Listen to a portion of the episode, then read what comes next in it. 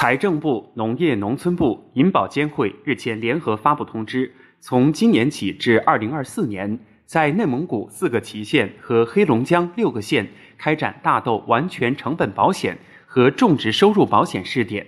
中央财政、地方财政分别承担保费的百分之四十五和百分之三十五，投保农户自缴百分之二十。两类保险的保障水平最高可达大豆种植收入的百分之八十。五月二十九日，全国一体化算力网络粤港澳大湾区国家枢纽数据中心集群在韶关启动建设，预计到二零二五年，该集群将建成五十万标准机架规模，为推动大湾区城市内数据中心建设、提升算力服务水平、加快全国网络互联互通提供有力保障。五月二十九号。武汉地铁十二号线环线穿越长江隧道开工建设。武汉地铁十二号环线全长五十九点九公里，将两次穿越长江，一次穿越汉江，同时还将下穿两个湖泊，连通武汉三镇，串联了武汉七个行政区域。南方五月二十八日开始出现大范围的降雨过程，江西、广西等部分地区出现大到暴雨。受持续强降雨影响，江西部分河流水位上涨，农田被淹；广西部分地区出现内涝，人员被困。当地迅速组织人员及时转移群众，排查隐患。预计未来一周，南方还将持续多雨的状态。水利部针对浙江、安徽、福建、江西等多省近期汛情启动水旱灾害。水利部针对浙江、安徽、福建、江西等多省近期汛情，启动水旱灾害防御四级应急响应。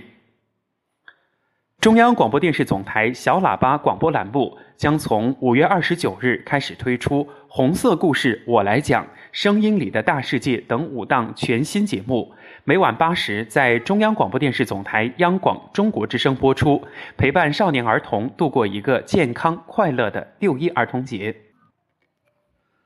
俄乌围绕顿巴斯地区的战斗二十八日继续。乌方二十八日称，正接收西方国家提供的美制鱼叉反舰导弹系统。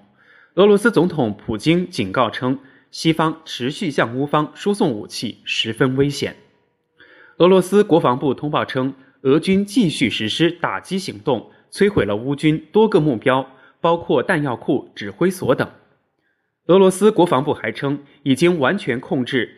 顿涅茨克地区的战略要地和铁路枢纽红利曼。不过，乌方表示战斗仍将继续。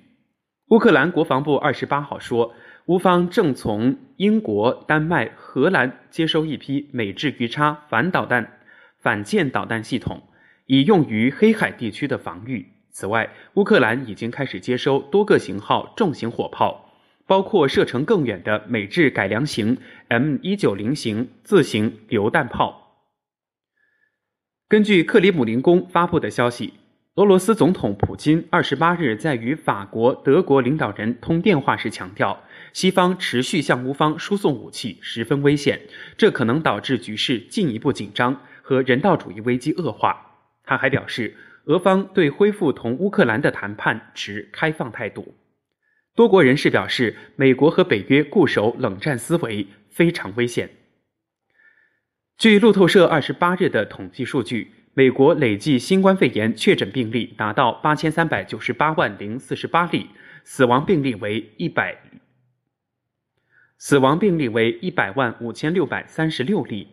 美国疾控中心本周公布的最新数据显示，目前美国七天平均新增住院病例达到三千七百零五例。与本月第一周的数据两千五百六十九例相比，上涨超过百分之四十四。